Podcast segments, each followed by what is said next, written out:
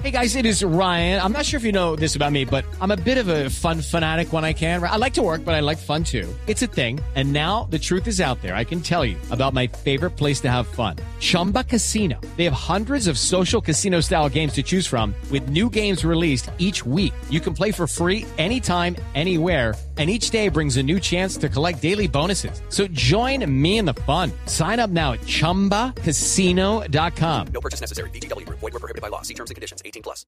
Mire, ciertamente una de las cosas que más le impactan a las personas hoy en día es el tema de los niños y la tecnología. Cómo se desenvuelven, cómo la manejan, cómo la entienden y cómo llegan a decirle al papá, "Ah, ¿no entiendes? Todas esas cosas las aprenden también muy fácilmente en los colegios. Y por eso vamos a hablar con Julio Fontana. Él es rector del Colegio Fontana, una institución con más de 56 años de trayectoria educativa, considerada como la más tecnológica e innovadora en el Qué país bueno. y en Latinoamérica. Julio, bienvenido a la nube. Así es, eh, muy buenas noches para todos.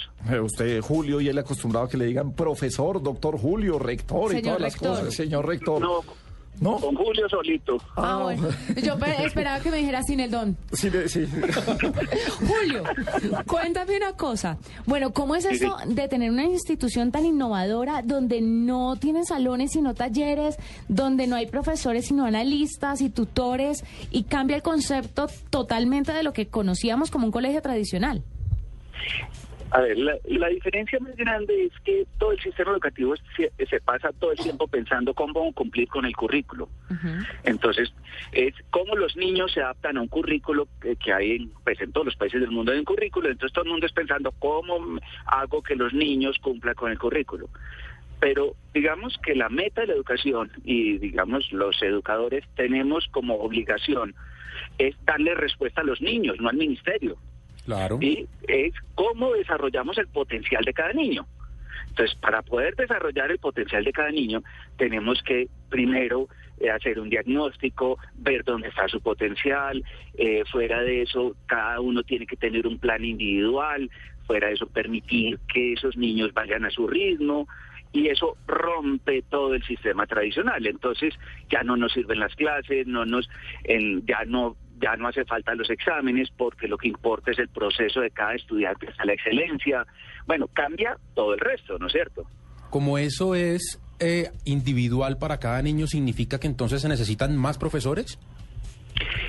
No, se- eh, cuando nosotros, a ver, nosotros tenemos este proyecto en colegios públicos y privados en Colombia, pero también hay en España, hay cuatro colegios en Chile, hay dos en Estados Unidos y ahorita estamos empezando con Argentina, eh, Brasil y República Dominicana.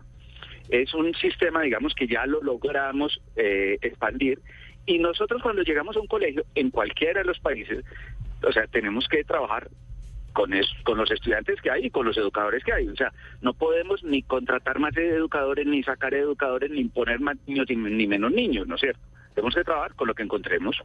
Bueno, ¿y cómo van los niños a clase? ¿Van con cuadernos, van con tabletas, van con dispositivos móviles? ¿Esto los distrae o ustedes logran que ellos se enfoquen sin tener que distraerse en Twitter, en Facebook y en todas estas aplicaciones pues que suelen distraer a la gente?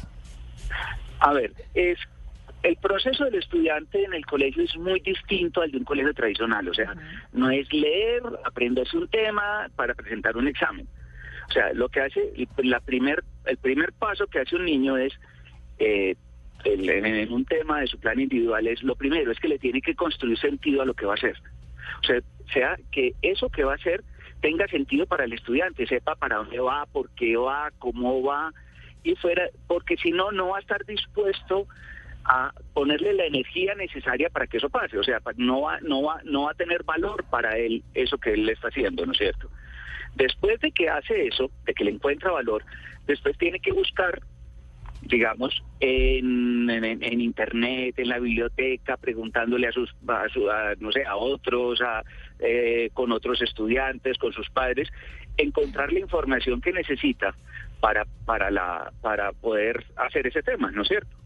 Lo que sigue después es que procese esa información hasta que pueda armar órdenes conceptuales y los pueda plasmar en un sitio, por ejemplo, a través de un mapa conceptual. Después sigue el desarrollo de la habilidad, o sea, que vienen juegos, ejercicios, eh, pues un montón, pues eh, trabajo en equipo, colaborativo, laboratorios, simuladores. Hay muchas opciones. Y la última es que lo relacione con él. O sea, y el- en esa relación con él, digamos, el estudiante la presenta al educador, el educador hace un análisis de ese trabajo y el estudiante sigue trabajando las veces necesarias con las recomendaciones hasta que llegue a la excelencia en ese tema. Y ahí puede pasar al tema siguiente.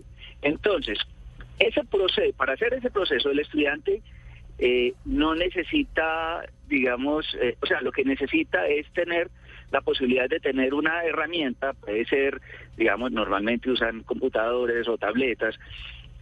Primero, para poder, ese proceso está en una plataforma que está en la nube, en, en Azure, en la nube de Microsoft, y ese con esa herramienta, eh, con esa, o sea, con la plataforma, los Ajá. estudiantes saben qué deben hacer en cada una de las etapas del proceso. Eh, Fuera de eso, eh, tienen, hacen sus trabajos, usan eh, programas para hacer los mapas conceptuales. Entonces, digamos que la herramienta aquí es la, eh, el computador es la herramienta más fuerte que ellos necesitan.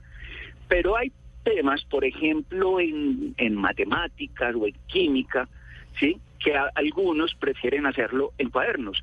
O sea, el, el- la tecnología es una herramienta y como herramienta, digamos, hay unos que se les facilita una herramienta, otros otra, ¿sí? Pero digamos que la tecnología es la base para, para el uso, digamos, de- del, del para poder, a ver, si usted tiene en un colegio 1.800 niños y cada niño tiene un plan personal, es imposible manejarlo sin tecnología. Claro, Claro, sí. bueno, pues felicitaciones al Colegio Fontana y a Julio Fontana, el rector de esta institución que tiene 56 años de trayectoria, que es considerada como la más tecnológica e innovadora de la mano de Microsoft.